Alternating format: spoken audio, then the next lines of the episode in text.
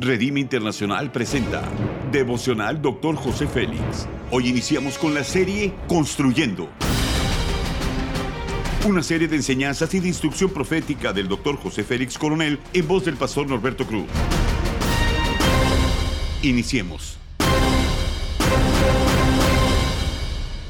Capítulo 6, Matrimonio con Sabiduría, tema Amor Incondicional. Romanos 5.8 dice, Dios demuestra su amor para con nosotros, en que siendo aún pecadores, Cristo murió por nosotros.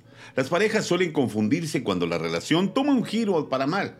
Todo tiene un propósito superior, mejorar nuestra relación conyugal. Los principios son los siguientes. Si alguien nos preguntara, ¿por qué amas a tu esposa? ¿O por qué amas a tu esposo? ¿Qué le dirías?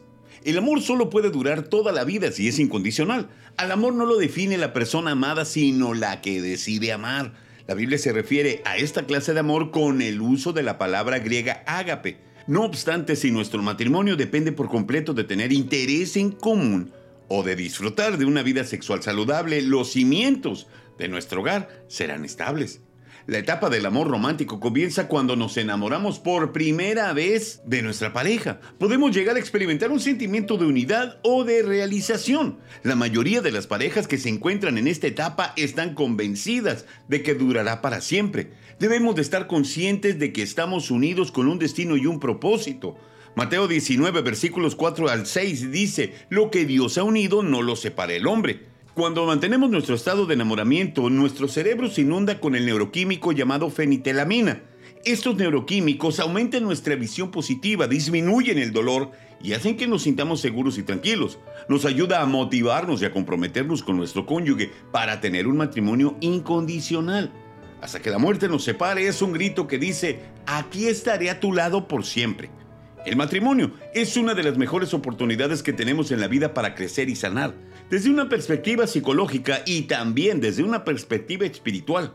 Estamos buscando inconscientemente que nuestro cónyuge nos ayude a ser más integrales y completos.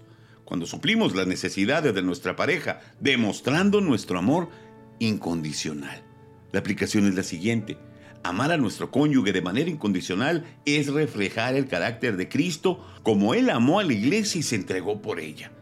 No dejaré que mi estado de enamoramiento se desvanezca, mantendré la llama encendida. Haz conmigo esta declaración de fe. Seré incondicional con mi pareja, mi pacto matrimonial no será quebrantado. Amén. Ora conmigo.